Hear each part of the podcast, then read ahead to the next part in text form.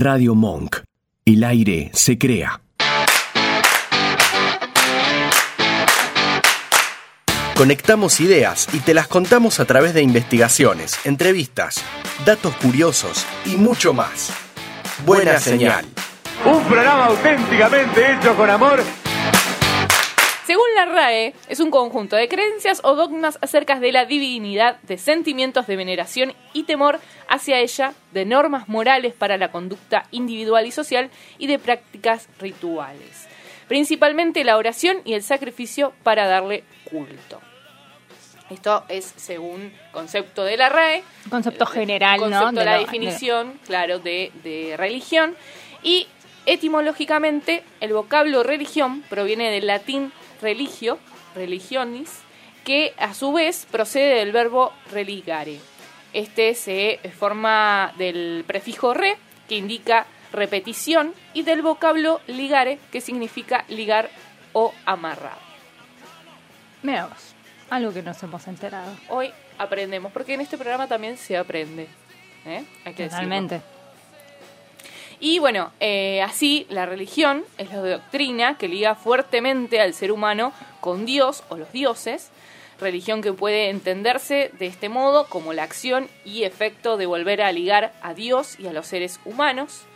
Y eh, las mayores religiones del mundo, considerado su número de fieles, son en, nombre, en orden decreciente, que es las que vamos a nombrar, que es el cristianismo, con eh, 2.100 millones, el Islam con 1.900 millones y el budismo con 1.600 millones. Eh, obviamente que eh, después podemos agruparlas y definirlas por tipos de eh, religión según el concepto eh, teológico, ¿sí? Y eh, tenemos el teísmo que supone la creencia en entidades divinas absolutas, creadoras del mundo y provenientes que a su vez se divide en monoteísmo, politeísmo y dualismo. Esas tres definiciones. ¿Querés mencionarlas, Gisela? ¿Cómo no? Te agradezco. Bueno, en esto que decías también, eh, lo que hablábamos ¿no? De, los, de los- las mayores religiones en el mundo, considerando los números de fieles, obviamente no que después se desprenden muchas más, pero Por bueno, supuesto, estas son sí. como las... Las eh, tres eh, con como que se agrupan en esas tres para después hacer una Claro. ramificación dentro de cada una. Totalmente. Bueno, y esto que nombrabas del monoteísmo, es a este grupo corresponden todas las, las religiones que asumen la existencia de un Dios único. Eh, y en esta categoría se encuentran el judaísmo, el cristianismo, el islamismo, eh, conocidas también como las religiones del libro. Eh, después está el politeísmo, que so- son aquellas, todas aquellas religiones que creen en existencia de diferentes dioses, como por ejemplo las antiguas religiones representadas en la mitología egipcia, la grecorromana y la nórdica. Y actualmente se puede mencionar como un ejemplo de la santería en algunos lugares de América Latina. Y el dualismo se refiere a aquellas religiones que aceptan la existencia de dos principios supremos antagónicos, el bien y el mal. Después, bueno, nombro la- las últimas, el panteísmo, según el cual todo lo que existe participa de la naturaleza divina en la medida en que lo divino es inmanente al universo. Y después está también el noteísmo, que implica la no creencia en entidades divinas absolutas, pues se trata de corrientes espirituales que conciben la divinidad de una manera distinta, como es el caso del budismo, por ejemplo. Exactamente. Bueno, eso es como para ir eh, introduciéndonos a- al tema, eh, ir como clasificando y ordenando y poniendo eh, eh, un poco en limpio, ¿no? Como uno, esas concepciones que ya más o menos... uno Que son las más tradicionales, Claro, bueno, por decirlo de alguna manera, y bueno, que cada una se ha representado por estas, este tipo de creencias en diferentes dioses, en un dios o quizás en ninguno. Exactamente. Y bueno, justamente eh, hoy vamos a, tener, obviamente, después una adentrarnos en cada una de ellas y, lo que se eh, por ahí se puede llegar a, decir lo que uno tiene como preconceptos de cada una, lo que realmente conocemos y lo que no, que eso también un poco vino con este debate de, de la serie y eh, vamos a ir también ahondando un poco más sobre eso. Que la buena señal no se corte. Seguinos en Twitter e Instagram, arroba buena señal.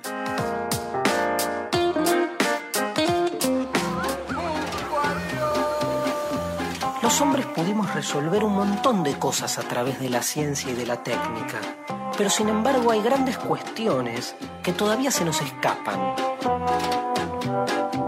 Es ahí, en esos huecos, donde aparece históricamente la religión.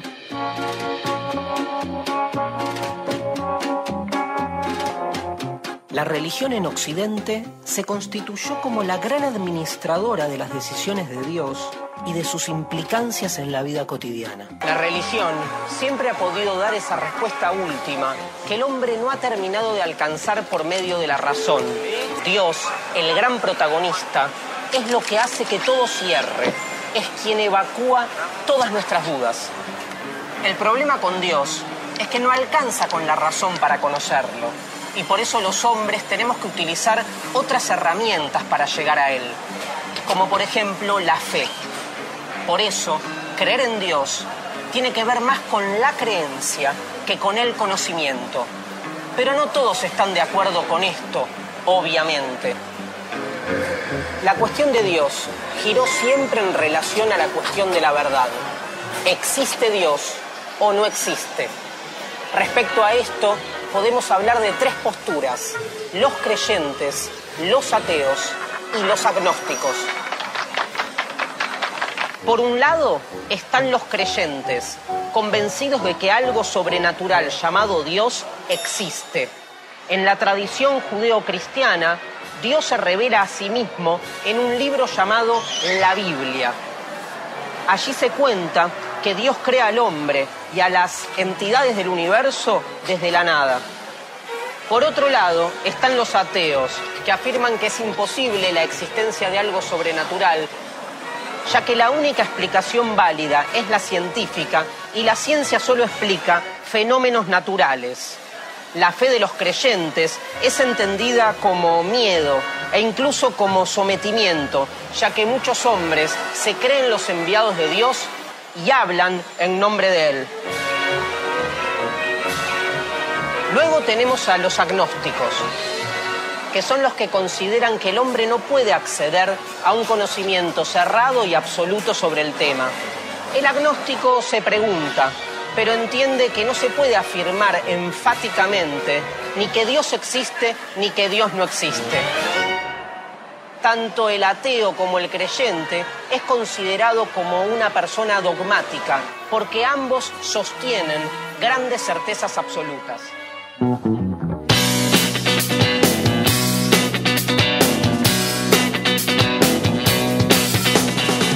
Bueno, regresamos. Estamos escuchando, estábamos escuchando, bueno, primero escuchamos un tema de, de Kazu, que es, era sobre mi tumba, que bueno, después vamos a hablar, pero es un, un tema que se hizo para la serie de Netflix, El, el Reino. Exactamente. Y después escuchamos un pedacito de, de un audio del filósofo Darío Strasberger, Muy bien. ¿No? Me gusta que lo hayas Más dicho o vos, menos. porque te iba a pasar la pelota acá. Iba a decir, Vamos a decirle Darío Darío Z, claro, como el hermano, es mucho mejor decirle simplifiquemos Z. porque Bueno, y que hablaba un poco de esto, ¿no? De, de esto, la necesidad de este Dios para que, que nos ayuda un poco con, el- con la incertidumbre que llevamos, como para que nos dé algunas respuestas. Exacto. Y también cómo, cómo viene acá eh, eh, a influir la, la, la creencia, la fe, ¿no? Que esta es como una de las, eh, de las patas fundamentales en cualquiera de las, de las religiones, que se puede vivir de, de maneras eh, diversas o diferentes, pero que está como en las bases esto de una creencia, más allá de la, la creencia que sea, eh, está, tiene que sí o sí estar esto, ¿no? Eh, él lo dividía ahí, lo que contaba era que eran tres tipos, ¿no? Los creyentes, los ateos y los agnósticos. Exacto. Eh, Sí, eh, esto justamente de, buscar respuestas al, primeramente a, a lo que no, a lo, a lo desconocido y eh, para también, eh, o sea, eh, en- en un ahora también para poder seguir, ¿no? De creer en algo para que uno pueda vivir y pueda creer que eh, en algo, creer justamente en algo que le dé fe y que pueda o sea, sobrevivir en este mundo. Sí, sobre todo es algo que se, que se debate mucho en la, en la filosofía, como un tema de, de la filosofía, ¿no? Está la finitud del ser humano, con esa angustia que todos eh, traemos al nacer y que nos acompaña durante toda la vida, que o sea, generalmente no es algo que eh, lo tenemos de manera consciente todo el tiempo, a veces nos lo ponemos a pensar, ¿no? Y ahí se vuelve un poco más, eh, más difícil todo. Pero, sí, cuando uno racionaliza. Exactamente, pero en este caso es la filosofía lo, apunta a eso, ¿no?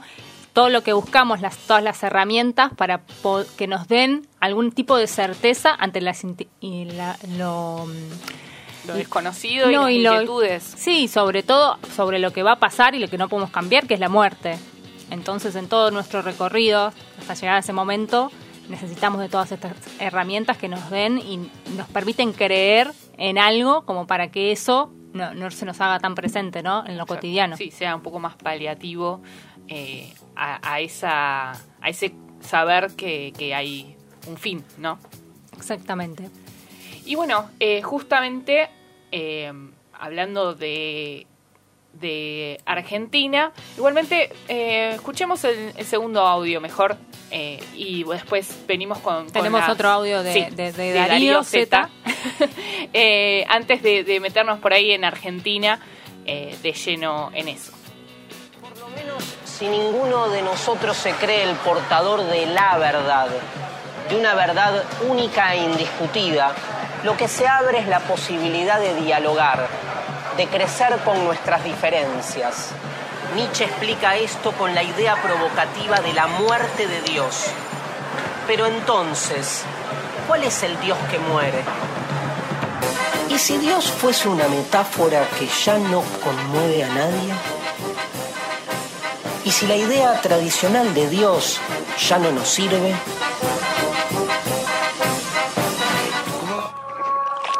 el Dios de la Biblia era afín a las problemáticas de hace dos mil años. Hoy la mayoría de los milagros son producidos por la ciencia. La medicina puede curar la ceguera, tratar la lepra, multiplicar el agua y hasta revivir a los muertos.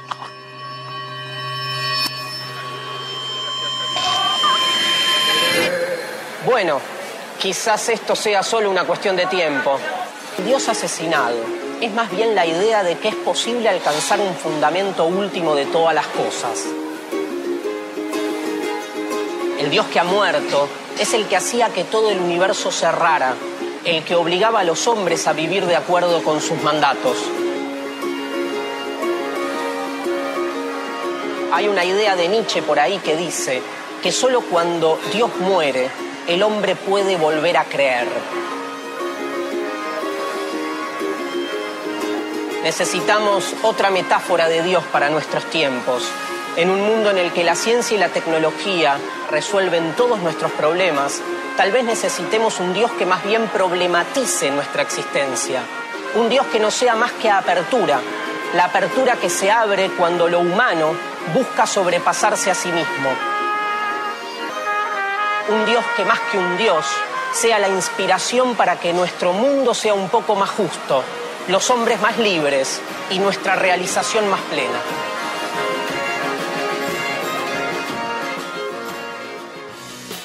Bueno, y ahí escuchábamos otro pedacito de un audio de, de estas como más que nada son eh, reflexiones filosóficas, ¿no?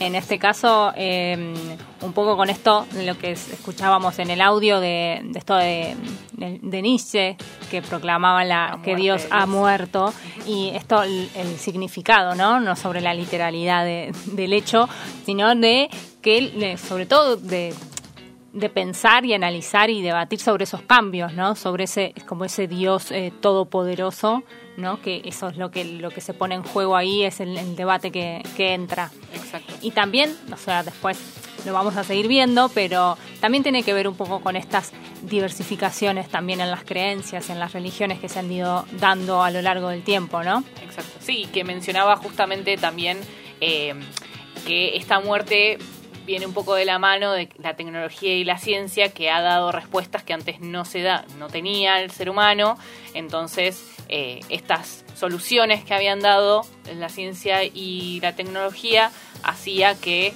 eh, este Dios todopoderoso ya no tenga el mismo significado, ¿no? Y que no, no corra de, de la misma forma para, para aquellos creyentes. Totalmente. Sobre todo por todo, obviamente lo que decías, ¿no? Todos los, los cambios que ha ido viviendo la humanidad. Exacto. Y- Esas eh, evoluciones, por decirle de alguna forma. son todos por ahí. Hay muchísimas otras eh, necesidades que se van tomando, ¿no? Claro, van mutando las necesidades por el cual eh, el ser humano sigue creyendo o sigue teniendo. Y por eso también muchas de las religiones tradicionales, también lo vamos a ver, ¿no? Han ido como, no se han podido ayornar mucho en esta de, de seguir con lo, con lo tradicional. Y bueno, a eso ha tenido sus, consecuencias, digamos, ¿no?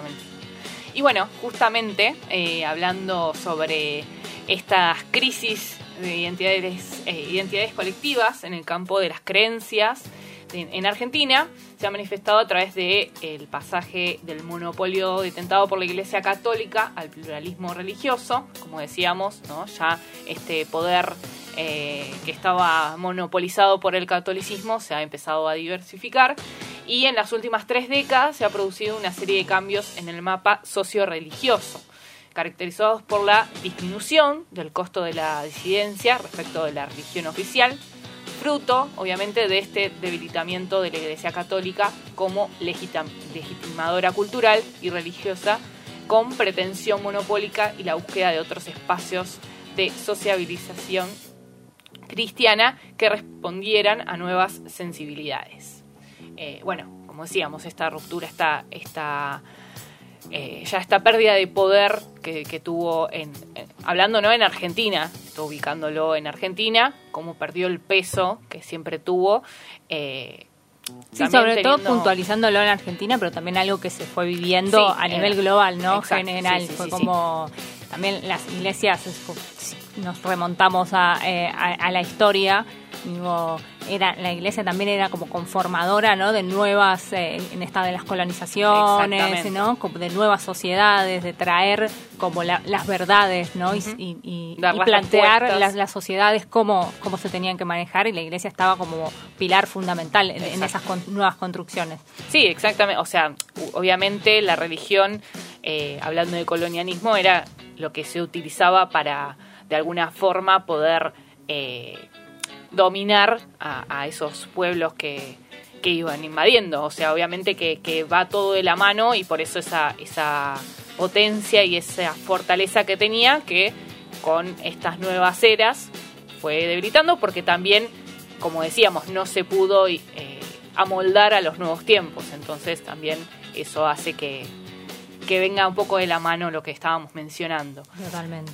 Y eh, bueno, también hablando, eh, como decíamos, porque hablar de, religión también es un poco es hablar de poder y que va de la mano con lo político y también eh, de ahí podemos hablar y, meternos eh, en, lo más profundo. Pero bueno, hablando de, de, este activo mercado religioso espiritual, donde prisma el consumidor individual, la aplicación del aparato educativo y la eh, difusión masiva de la divulgación científica a otros sectores sociales postergados, con la consecuente pérdida de claridad en los contornos del campo religioso y el científico, y finalmente una sensación de crisis y angustia eh, generalizada que vuelve pausible lecturas apocalípticas y mesiánicas a lo largo del espesor histórico de la larga tra- eh, tradición de los hechos y representaciones del mundo de la vida. Eh, esto dicho, eh, extraído por Bourdieu en 1982. Y eh, bueno, tenemos números, que siempre a Gisela le gustan los números. Nos va a dar Sí, ya- ya estadísticas. conoces, sí. Bueno, hay un trabajo eh, de, que realiza eh, muchos científicos en el CONICET que están agrupados en el SAIL, donde se eh, estudian ¿no? creencias y actitudes religiosas en Argentina. Y el último, una, segunda encuesta nacional que se hizo sobre eh, creencias y actitudes religiosas en nuestro país, eh, fue la última que tenemos desde el año 2019 y esto nos da algunos números como para que también podamos eh, relacionar un poco esto que estábamos diciendo de los cambios que han venido sucediendo a lo largo de, la historia, ¿no? Con lo que respecta a las creencias en, en el país. Bueno, según esta encuesta, el número de personas católicas cayó del 76,5 al 62,9 entre 2008 y 2019 y entre ellas el 74,3 personas dijo que no asiste nunca al culto o va solo en ocasiones especiales. El culto por ahí le decimos lo que significa es ir a la iglesia, ir a la misa, ¿no? Eh, particularmente. Eh, a su vez, eh, las personas que manifiestan no tener ningún tipo de religión aumentaron del 11,3% al 18,9%. Y los evangélicos tienen un crecimiento del 9% al 15,3%. Estos son en datos de la primera vez que se hizo la encuesta a la última vez que se hizo en 2019, ¿no? Exacto, en comparación. Exactamente. Y bueno, también otro dato que nos da esta encuesta es que solo la mitad de quienes dijeron no tener eh, religión no tener religión son ateos o agnósticos. El resto afirmó que se relaciona con Dios por su cuenta o sostiene otro tipo de creencia, como la energía, la suerte o la astrología. Eh, bueno, después esto como el dato, como esto es como uno de los datos no fundamentales, que es a la, a la, la pérdida de, de, mm, fieles, digamos, que tiene la, la Iglesia Católica en Argentina que decíamos que de, un 76,5 cayó a un 62,9 en 2019 y de ese total, tres de cada cuatro, bueno, no va nunca a, la iglesia o solo en ocasiones especiales, ¿no? Con ese, ese, como podemos llamarlo también ritual que tienen muchas de las eh, religiones, bueno, también eso se fue, se fue perdiendo, ¿no? Claro, los que van al bautismo, al casamiento. un casamiento, como muy, cosas muy, muy, puntuales y que se van perdiendo también con con el tiempo. Em, bueno, esto, como para tener datos de quienes lo, hicieron, el, este fue dirigido por Fortunato Malichami, Verónica Jiménez y Juan Esquivel. Y bueno, obviamente lo que decíamos, muestra esta una tendencia que se mantiene en las últimas eh, décadas, que según el censo de 1947, el censo que se hace en el país, los católicos representaban el 93,6 de la población, mientras que en 1960, eh, el último en el que se incluyó la pregunta por la religión, porque después no, no, se, eh, no se incluyó más, eh, había bajado al 90,5. Y en tanto, la primera encuesta de este tipo realizada por el CONICET en 2008 arrojó que el número de católicos era de 76,5, como ya dijimos, y después bajó a, a casi el 60% en la última que hicieron. Bueno, eh, ya bueno, estos son como los datos más eh, relevantes eh, de, esta segunda encuesta, que para aquellos que les interese la pueden buscar así, como segunda encuesta nacional sobre creencias y actitudes religiosas en Argentina, y ahí van a aparecer, es un, es un informe que tiene eh, muchas, muchas páginas, pero bueno, estos son como algunos de los datos más centrales, digamos, del informe. Sí, sí, sí, sí. Son eh, para obviamente lo que nos marca por ahí de forma más eh, visible, ¿no? Los números hacen más práctico ver esa Sí, que podamos ver estas, esas diferencias, esos crecimientos también, como decíamos, ¿no? Que bueno, después ahora vamos a hablar sobre las ficciones, pero el crecimiento también de las del, de los evangélicos, que ha sido como muy, muy considerable también en estos últimos tiempos, sobre todo el tiempo que toma la, la esta encuesta que han crecido casi más de, un 6% en menos de, de 6, 7 años, que es una, una, cantidad considerable también. Sí, porque es un número, o sea, para los pocos años, eh, el número por ahí uno parece que es chico, pero en porcentaje es bastante. Acá hay buena señal. Bueno, estamos de vuelta. Estábamos escuchando. cantando? No, no se escuchó. Ah. Quédate tranquila que nadie escuchó. Eh, igualmente podés cantar, podés cantar sí, la gente. Cualquier, en cualquier momento. Dale. Pero hacemos un especial eh, mío. Bueno, karaoke. especial karaoke.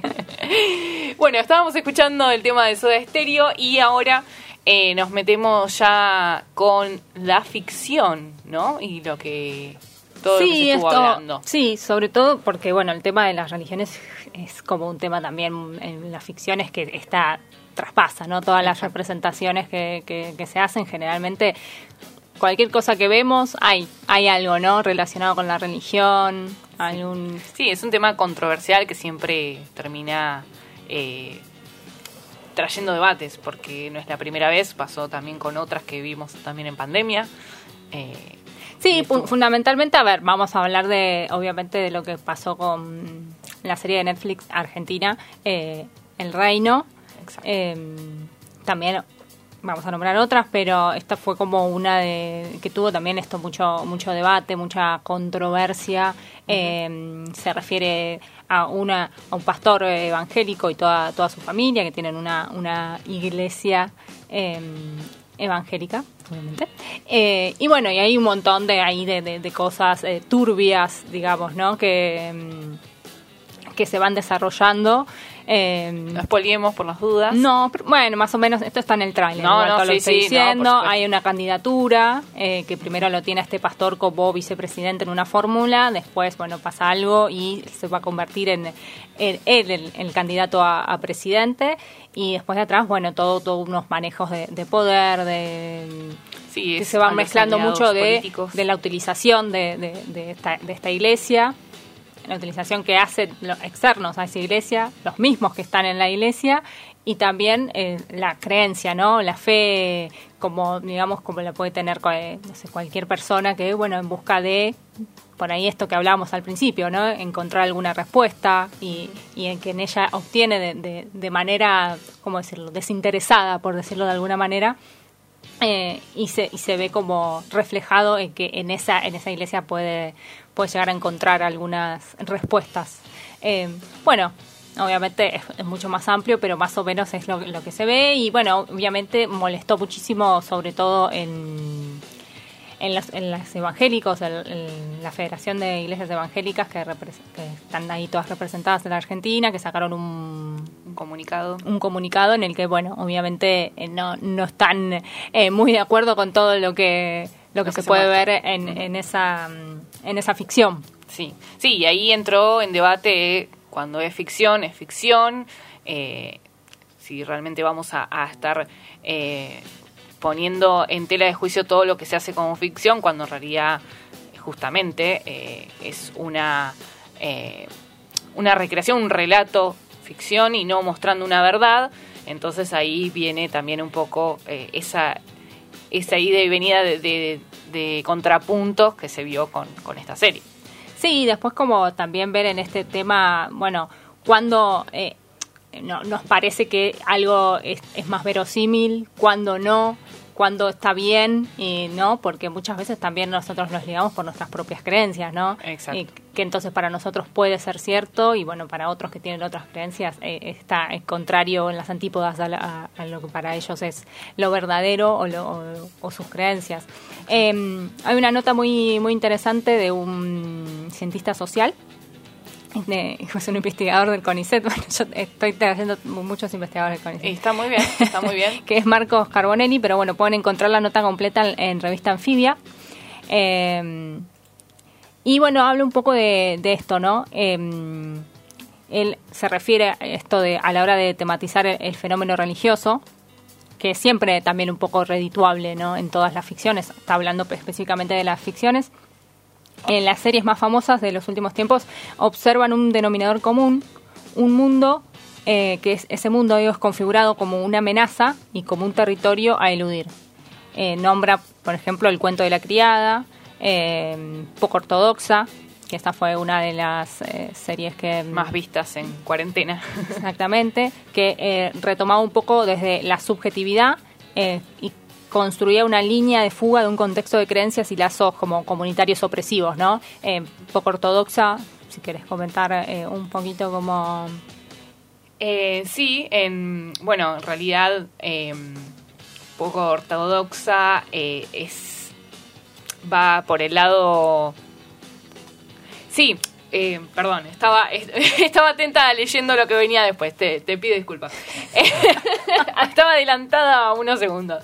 Eh, poco ortodoxa. Bueno, eh, trata de mostrar como lo más justamente ortodoxo, como la, palabra, la serie lo dice, del judaísmo y bueno, cómo lo vive una chica dentro de su familia, de su entorno y cómo, sea, ver un poco por ahí para aquellos que me incluyo, ¿no? que no, no tiene ese conocimiento por ahí de, de, lo más profundo de las ortodoxias, cómo se maneja o cuáles son sus, estilos de vida.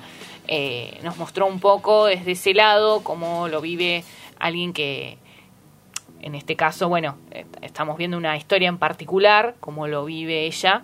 Eh, no, quiero contar tampoco, porque por ahí, como digo, no quiero spoilearlo. No, pero, es esto, es como desde la mirada, desde una perspectiva de subjetiva de un, personaje que, bueno, se siente ya incómodo dentro de, ese mundo. De ese mundo, de esas creencias, y bueno, empieza a ser todo como un, cambio, eh, todo un proceso para no para no pertenecer, digamos, en algún punto.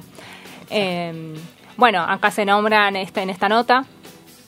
Y también una de las cosas que, propone también como para pensar es que el, em, esta persona que escribe, ¿no? El telón de fondo es un punto de vista, eh, dice, muy moderno, eh, el que antepone el modo atávico religioso a la propuesta de la ilustración. Oscurantismo versus luz, emoción versus racionalidad, teocracia versus democracia y opresión versus libertad. Entonces, lo que dice es que cuando se proponen estas eh, temáticas, estas, estas representaciones de las religiones, siempre nos ponemos de un lado, ¿no? O del otro. O del otro. siempre es como que se, es como que no hay un punto intermedio de, bueno, de contar, no sé. después vamos a ver que hay un documental, eh, el culto, que se pone más de no de este lado, eh, sino de contar cómo es desde adentro muchas de las iglesias evangélicas. Eh, y bueno, entonces él lo que propone, una de las últimas cosas que me parecen interesantes rescatar, la, que la controversia surge cuando se da un paso más en términos de hermenéuticos y las apropiaciones tratan a la serie como un espejo de lo real. Bajo este registro nombra la realidad se le, se le adjudica la potestad de atacar, de atacar a cabos, de unir episodios extranjeros y locales para desplegar ante nuestros ojos el hilo que enhebra y conduce hacia una razón escondida, la alianza entre derechas y jerarquías religiosas en América Latina. Lo que es, como un subtexto para bueno el texto que, lo que de lo que propone. En realidad, por ahí como para hacer un resumen, es como lo que él dice que bueno tiende a, mostrar algo que estaba como oculto, ¿no? Que no veíamos, pero que en realidad es algo que se conoce y, y bueno, en realidad también era lo que decíamos, esto de, de globalizar como generalizar. generalizar, ¿no? En, la idea de que, bueno, funciona así y que todo funciona de esa manera. Y también puede tener, que eso tiene como todo, ¿no? Matices. Exacto.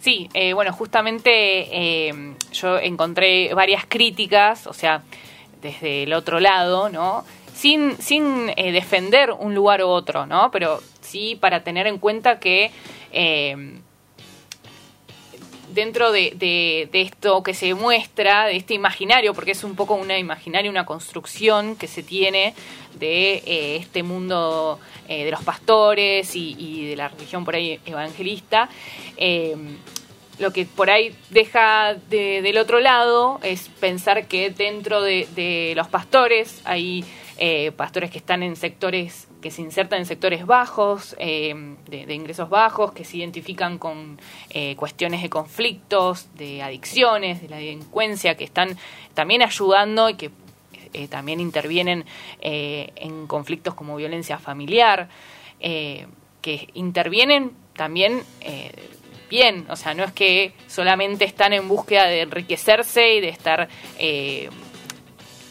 utilizando a los fieles de la religión para, para su bien personal, eh, como también ¿no? esa visión sesgada que se, se tiene muchas veces eh, por ahí por lo que ese imaginario y esa construcción que se tiene en la sociedad. Eh, también, bueno, justamente que ellos se involucren en estas cuestiones ¿no? que mencionaba de, de, estos lugares por ahí de, de ingresos bajos, de por ahí con problemas, eh, hace que justamente se contacten con funcionarios públicos, con políticos, con organizaciones sociales, con medios de comunicación eh, y también cabe mencionar que desde el primer día de la declaración del confinamiento de COVID en Argentina, el Estado Nacional integró a las, iglesias evangelistas eh, a un comité de crisis junto a otras organizaciones de la sociedad civil para abordar la contención social en zonas de mayor eh, criticidad del país, ¿no? Eh, como decíamos, porque no es que están solamente los pastores que utilizan a sus fieles para enriquecerse, sino que también están los que ayudan, los que están en, lugares que se necesita. Eh, y, bueno, por eso también hablamos de la representatividad que tienen con el crecimiento que decíamos, ¿no? Hace un ratito que las iglesias evangélicas empezaron a, tener mucho más eh, fieles y más adeptos. Exacto. Eh, y bueno, también, ¿no? Lo que decíamos que la serie no crea prejuicios y estereotipos, sino que son ya preexistentes, que están circulando eh, en los discursos mediáticos y en el sentido común de la sociedad, y por eso es que eh, uno termina eh, como adhiriendo a lo que está viendo o, creerlo como real a lo que ya lo que en realidad es justamente ficción, ¿no? Esa, esa controversia de lo que es real y ficción. Tiene mucho que ver, bueno, con lo que se quiere eh, em, lo que quieren hacer en la serie, ¿no? O en este caso el reino, ¿no? tener, bueno, que muchas eh, mucha gente hablando de eso, entonces, bueno, ¿cuál es la pata más eh, como más popular para hacerlo y bueno ir por ahí también no es como de sí, un tema justamente que, sabe que va a tener. seguramente sí ponían a, hablar de, desde otro lado o con algo también sobre todo con temas que ya ponen ahí no sé la corrupción y la política es algo que ya está como son temas ficcionales que, que están como muy no en, en boga que siempre están como ahí rondando en las ficciones y quizás esto como que vino también a como a partir un poco eso y entra en, en juego otro, otro actor. Exacto, sí, sí, sí, sí. Y bueno, como decíamos, la ficción también no deja de eh, generar estereotipos, de exacerbar formas, de que, bueno, justamente si ondamos o se investiga un poco más, no son típicos de la Iglesia Evangélica Argentina, hay exageraciones de rezos repetitivos que no son propios de los esquemas evangélicos y la mayoría de los medios proyectan imágenes de la Iglesia Universal del Reino de Dios que en realidad eh, están como eh, son eh, aquellos que, estudian el tema, siguiendo a, muchos cientistas sociales y, nativos latinoamericanos, están enrolados dentro de lo, lo que conocemos como iglesias isopestacontales y paratecontales para pentecostales. Eh, que en nuestro país no tienen ninguna vinculación con la asociación evangélica. O sea, aquello que se mostró en realidad en la serie está alejado a lo que en realidad en la vida real está alejado de, de estas Sí, también porque, bueno, hay otro, como para también mechar, en lo que hablaba hoy, hay un documental que fue que se, se realizó en el 2019 que se llama El culto, y que está hecho por una chica cordobesa que se llama Almendra Fantilli eh, y que una de las cosas que habla es esto porque bueno ella eh, toma mm, durante más de una hora la cámara muestra sin intervenir desde principio a fin un encuentro dominical en cuatro iglesias de Córdoba. Y estas son diferentes eh, diferentes iglesias evangélicas y que muestran como también diferentes concepciones o diferentes formas de ¿no? Vivir esa, esa, esa fe, que también es esto, digo, no hay una sola forma, ¿no? Claro, exacto. Y en esto, en este sentido, em, la realizadora de este documental lo que dice que era la, expectativa era reflexionar sobre qué, qué cosas la eh, movilizaban y qué cosas suceden cuando eh, se dan esas reuniones eh, semanales, esos, esos cultos. Y bueno, y también, dado esto, el rol de los evangélicos en los medios en los últimos años, era como acercar un poco al público no, no creyente a la reflexión en torno a cómo percibir a las personas de fe. Eh, no eh, cuenta que no es reciente la demonización de los cultos minoritarios en Argentina y que viene esto como que de, larga data y se trata un poco lo que trataban con este documental es poder humanizar al otro compartir eh, a quien tiene fe que quien tiene fe no es un enemigo o enemiga y tender esos puentes para ella es sumamente necesario. Eh, y además es como es lo que se esperaba o el objetivo fundamental de este documental era que traiga una reflexión sobre la búsqueda mm, que la búsqueda de la trascendencia, en un sentido último, es algo que la fe otorga, por lo cual muchas de las personas adscriben a esa forma de vida. Entonces es como para crear un marco de comprensión al otro que tiene una creencia por ahí diferente o que difiere ¿no? del, de la que cada uno puede tener. Sí, porque justamente eh, en estos tiempos en los que se habla de eh, la diversidad, la diversificación, la, la, la inclusión, también es, están un poco estigmatizados aquellos que por ahí tienen una fe distinta eh, y se termina cayendo un poco en lo mismo, ¿no? sobre todo por esto de que ah, también con el tiempo ahora en este, estamos en este momento de nuevas creencias, ¿no? Claro. quizás no son las tradicionales y que se conforman en, no sé, en, creer en, en vibrar alto, ¿no? Eh, y que son nuevas formas que porque ya parten más de lo individual y no, no tanto esto del culto o de encontrarse con otros que, ¿no? profesan lo mismo. Eh, y bueno, van apareciendo nuevas formas también, ¿no? Exacto. Y bueno, también eh, como para ir cerrando, pues ya nos estamos quedando sin tiempo. bueno, en pandemia también justamente pasó que aquellas religiones que por ahí eh, estaban tildadas de anticuadas se tuvieron que amoldar a estos nuevos tiempos, a estas tecnologías, eh, a, a, tener estos espacios a través de Internet y de, las eh, distintas, o sea, las reuniones a través de, Internet. Porque no se podían hacer. También, como decimos, bueno, que esto de poder comprender las diferentes creencias, también vimos que hubo pastores que en plena pandemia vendían alcohol en, eh, no vendían alcohol en gel eh, santificado o agua bendita que te curaba covid. Digo bueno también pasan esas cosas sí sí sí por supuesto. No no por supuesto. Y eh, algo un dato muy chiquitito que doy ahora pero que me llamó bastante la atención que estuvo el muro de los lamentos virtual durante pandemia. El judaísmo mundial ya existía en una web el incremento geométricamente. Su visita obviamente aumentó con, lo que es pandemia y se generó el muro de los lamentos virtual. Ingresando al sitio se puede enviar una plegaria que, eh, respetando el anonimato y la confidencialidad, será recitada por los eh, Minyan, frente al muro sagrado situado en Israel. Así que bueno. Hay muchas formas para poder. Exacto. Eh, sí, sí, sí. O sea, con la modernidad y con la tecnología llegaron y se expandieron también aquellas tildadas de tradicionales y, antimodernas, por decirlo de alguna forma, eh, llegando a todas partes del mundo, ¿no?